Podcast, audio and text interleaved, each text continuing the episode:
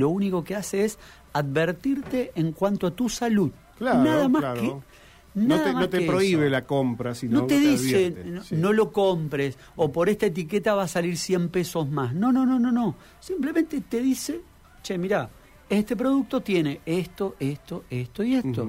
O sea, lo único que, que hace es prevenirte en cuanto a, a- a- a tu salud, ¿no? Ni más ni menos que eso. Bueno, fíjate vos que esta ley de, de la que estamos hablando, que es la ley del etiquetado frontal, eh, que son estas etiquetas negras que ahora empezamos a ver en los productos, que aquí comentábamos con Gastón, es fruto del trabajo de mucha gente, entre ellos de eh, licenciado en nutrición, director ejecutivo de la Sociedad Argentina de Nutrición y Alimentos, eh, Ignacio Porras. Una novedad muy importante, Ignacio va a estar en Santa Fe esta semana y lo vamos a poder escuchar de forma gratuita en el Foro Cultural Universitario. Será este jueves 30 a las 18.30, así que anda tomando en cuenta esta info que ya te adelantamos, pero para saber más en detalle lo tenemos en contacto. Así que bienvenido, licenciado. Aquí Rubén lo saluda. Buenas tardes.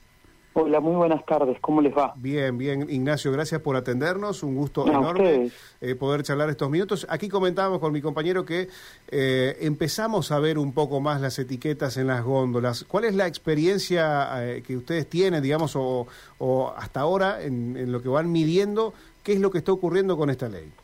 Bueno, a ver, eh, tardó pero va llegando, ¿no? Es, es una transición un poco que se está haciendo un poco chicle y en eso somos conscientes porque, bueno, había más factores que retrasaban la aparición de los sellos en góndola que eh, los que favorecían que aparezcan rápidamente. Entonces, eh, bueno, recién ahora, después de, de, de un año de reglamentación, estamos empezando a ver una buena cantidad de sellos y variedad de productos con sellos en góndola, entendiendo que tal vez hay gente que está escuchando esto y dice voy al almacén y no veo sellos, o voy al supermercado y todavía no veo sellos, que eso también tiene que ver con la capacidad de logística o, digamos la distribución del stock de la industria alimentaria eh, previo a la fecha límite para empezar a producir con eh, los sellos de, de exceso en nutrientes críticos.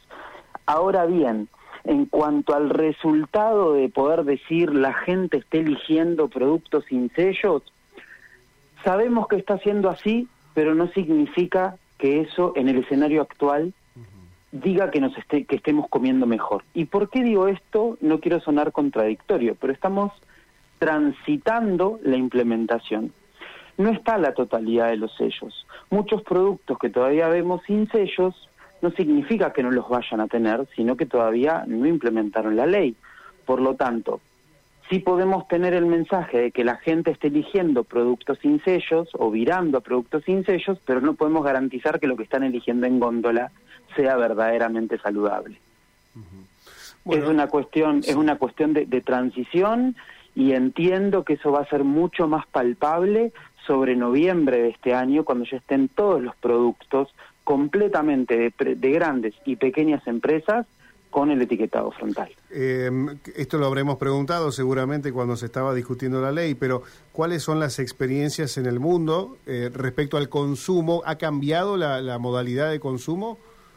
Es muy favorable. La, la evidencia en los países, por ejemplo en Chile y en Uruguay, eh, hablan de un cambio en la elección del produ- del- de productos de un 50%. Es decir, la gente vira a productos con menor cantidad de sellos dentro de la misma gama de productos, ¿no? Es decir, eh, cereales de desayuno. Hay algunos con tres, otros con cuatro, otros con dos sellos.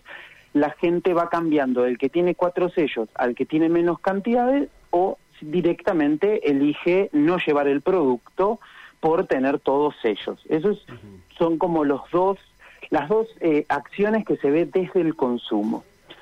Ahora también un beneficio colateral de esta ley, que lo estamos pudiendo empezar a ver en publicidades en medios masivos, es la reformulación por parte de la empresa. Las empresas que no quieren tener sellos en sus productos empiezan a cambiar la composición química, empiezan a quitar azúcares, empiezan a quitar eh, sal de los productos y logran perder los sellos.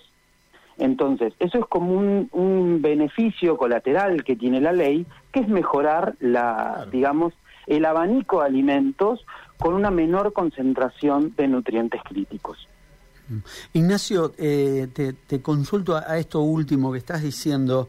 Eh, estas empresas que decidieron hacer un cambio para eh, mejorar en, cuanto a nuestra salud, obviamente, ¿son empresas multinacionales o, te estás refiriendo a ejemplos de empresas locales?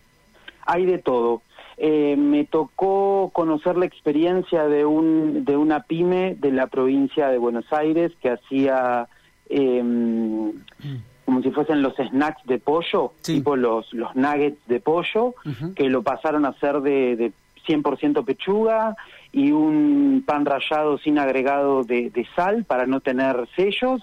Y hoy en día, en vez de tener una mezcla de de productos que no sabemos qué tienen y, repletos de nutrientes críticos, tenemos 100% pollo y un pan rallado eh, vendiéndote originalmente lo que es el producto, no lo que debiera ser un producto, pero que antes no era.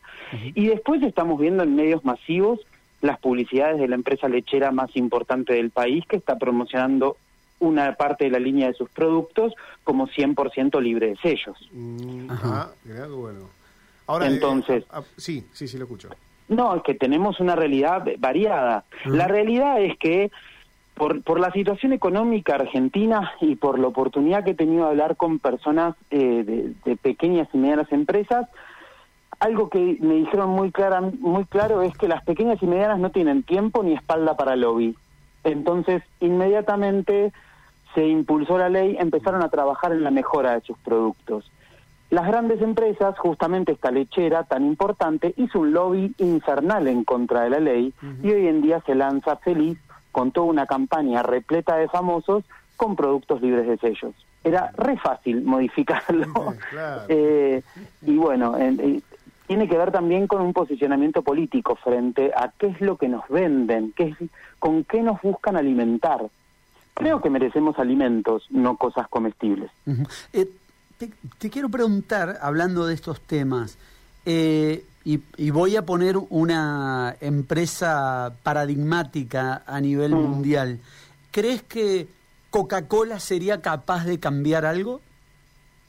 No, Coca-Cola no tiene posibilidad de reformulación. La realidad es esa. Lo que tiene Coca-Cola es en su listado de productos productos que no van a ser alcanzados por la ley porque son, por ejemplo, agua o soda. Y esos productos son naturales, no tienen agregado de absolutamente nada que ponga en riesgo la salud. Entonces, esos productos que son parte del portafolio de Coca-Cola quedarán sin sello. Ahora bien, ¿cuál es la capacidad de reformulación de una gaseosa que el 100% de lo que te aporta son azúcares y es nula?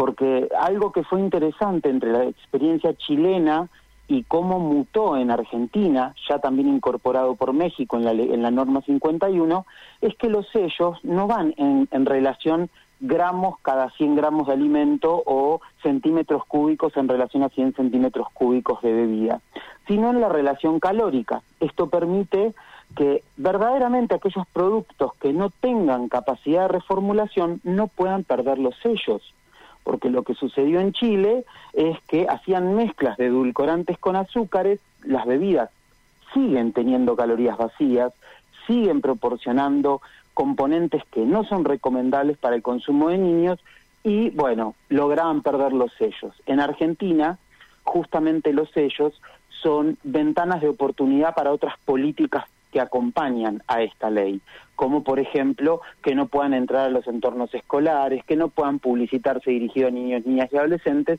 y que no puedan ser parte de la compra pública para programas alimentarios en eh, poblaciones vulnerables.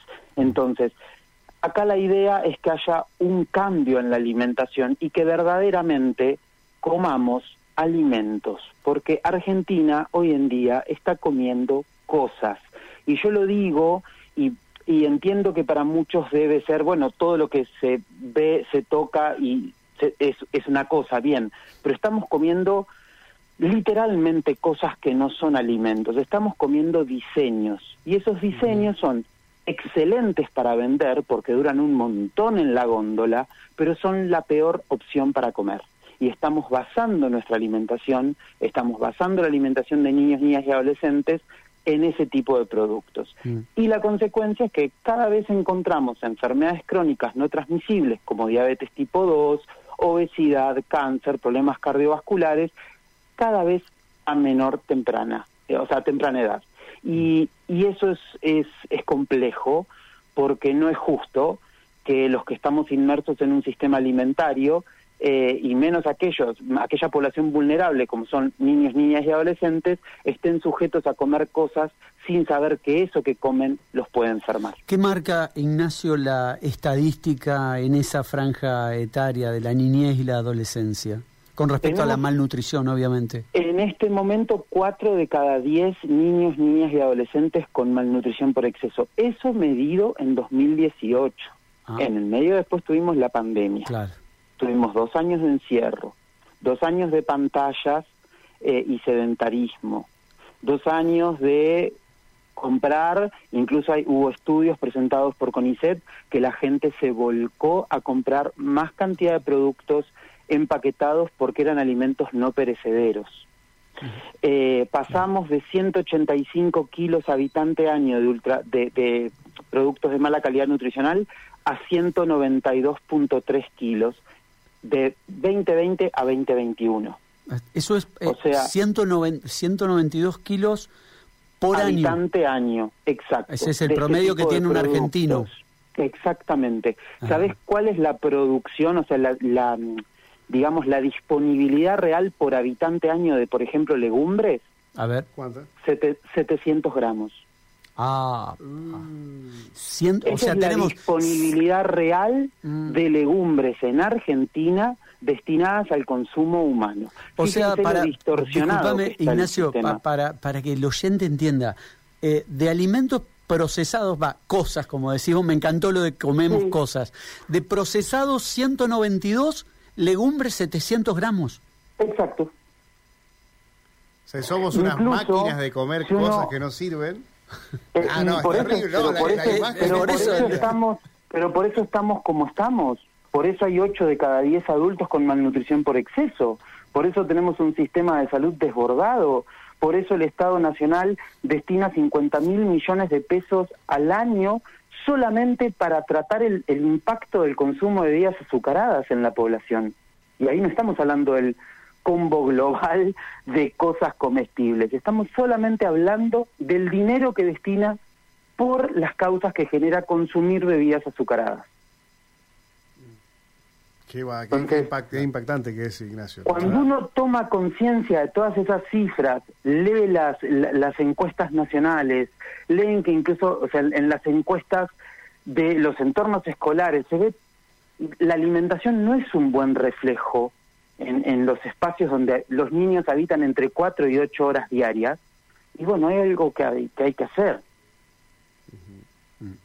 Sí, ahí, ahí- intervienen varios temas, ¿no? Ya, ya nos metemos en un tema social también, eh, de- Completamente. tema económico. Pero es que, pero es que comer es un tema social. Claro, Claro, claro, sí, sí, sí, absolutamente. sí, eh, acá lo marcamos nosotros todos los meses cuando hablamos de la canasta del alimento, de cuánto sale, eh, qué hace la familia, qué elige la familia Pero- comprar. Justamente acá hay un dilema que es ético. El Estado, en la asistencia alimentaria, ¿tiene que llenar panzas o tiene que nutrir cuerpos? Ah. ¿Qué hace el Estado según vos? Hoy llena panzas. Hoy agarras el listado de precios justos y hay mayor cantidad de productos de baja calidad nutricional que obviamente van a estar alcanzados por la ley de etiquetado frontal que alimentos. O sea, es, un- es una contradicción que tiene el Estado. en- en- Completamente, y se amplía la brecha en, eh, en esta idea de que claramente comer saludable, si no le cuidamos el precio a los alimentos de verdad, va a ser más costoso que comer cosas. Eh, vuelvo al tema del etiquetado. Eh, cuando arrancamos la nota empezamos diciendo que bueno que nosotros veíamos un poco más. Todavía se observa en las góndolas eh, los productos infantiles, entre comillas, o, o dedicado al público infantil, con personajes de la tele, personajes que inventan las empresas. Eso todavía está, digamos, ya no debería estar, ¿no? Ya no debería estar, pero bueno, la ley no es confiscatoria, la ley no va a sacar absolutamente nada que haya sido producido en tiempo y forma. Eh, o sea, si, si, mientras que ese producto fue elaborado eh, la ley todavía no regía y bueno, el, mientras que tenga fecha de vencimiento apta, el producto va a estar en góndola hasta que se consuma. Por eso también es, es, es parte de un proceso. Entiendo que las transiciones son, son horribles, ¿no? o sea, son necesarias, pero eh, es, es como un tiempo pantanoso, ¿no? No se pueden sacar conclusiones en limpio.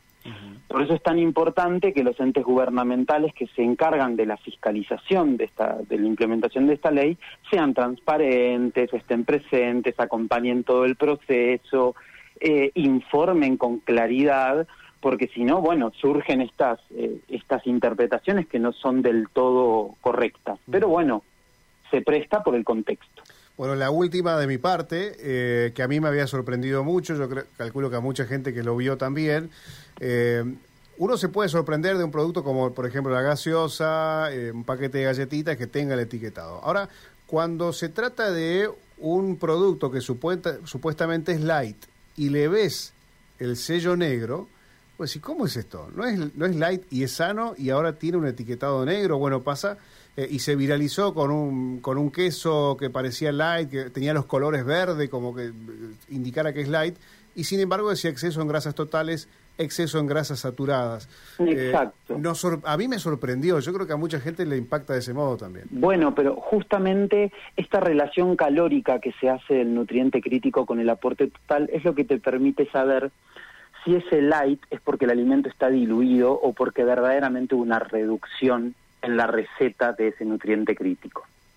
Porque como es una relación, si bueno, uno baja las calorías y de, todo por igual, la relación se mantiene. Entonces, si yo te, diluyo el queso untable, en realidad termina siendo una leche espesada, como vemos un montón de, de estos que se promocionan como quesos untables, pero que tienen carragenina, tienen fibras solubles y un montón de cosas para espesar una leche, y bueno, ahí eh, estamos hablando primero de otro producto. Y, segundo, bueno, que la relación se mantiene. Si uno quiere que verdaderamente el producto pierda el sello, tiene que hacer una reducción puntual en el nutriente crítico, no diluirte el alimento de base. Entonces, esto es lo que de alguna manera esta ley eh, le quita de alguna manera el marketing de saludable que tuvieron durante mucho tiempo un montón de productos que no lo son. Incluso en muchos de estos productos vemos el exceso en sodio que en sus versiones eh, enteras no los vemos. Esto alguna vez se habló, ¿no? Que los productos light tenían más sodio que los enteros, pero quedaba ahí como en el inconsciente colectivo de la gente y no lo termina de entender, cuando vas a hacer las compras no te terminas de acordar y la elección de compras se decide entre 8 y 13 segundos. ¿Quién lee la mm. información nutricional en ese tiempo? nadie. Entonces, está muy bien que estén estas, estas advertencias, está muy bien que también sigan en góndola, que los productos sigan en góndola como los escuchaba hablar y que la gente elija con información, de manera consciente. Tal cual. Eh, este jueves, aquí lo esperamos, licenciado en Santa Fe. Este jueves estoy por ahí. Gracias, eh, muy amable. Un abrazo. Hasta luego, hasta luego. Allí despedimos al licenciado Ignacio Porras, es licenciado en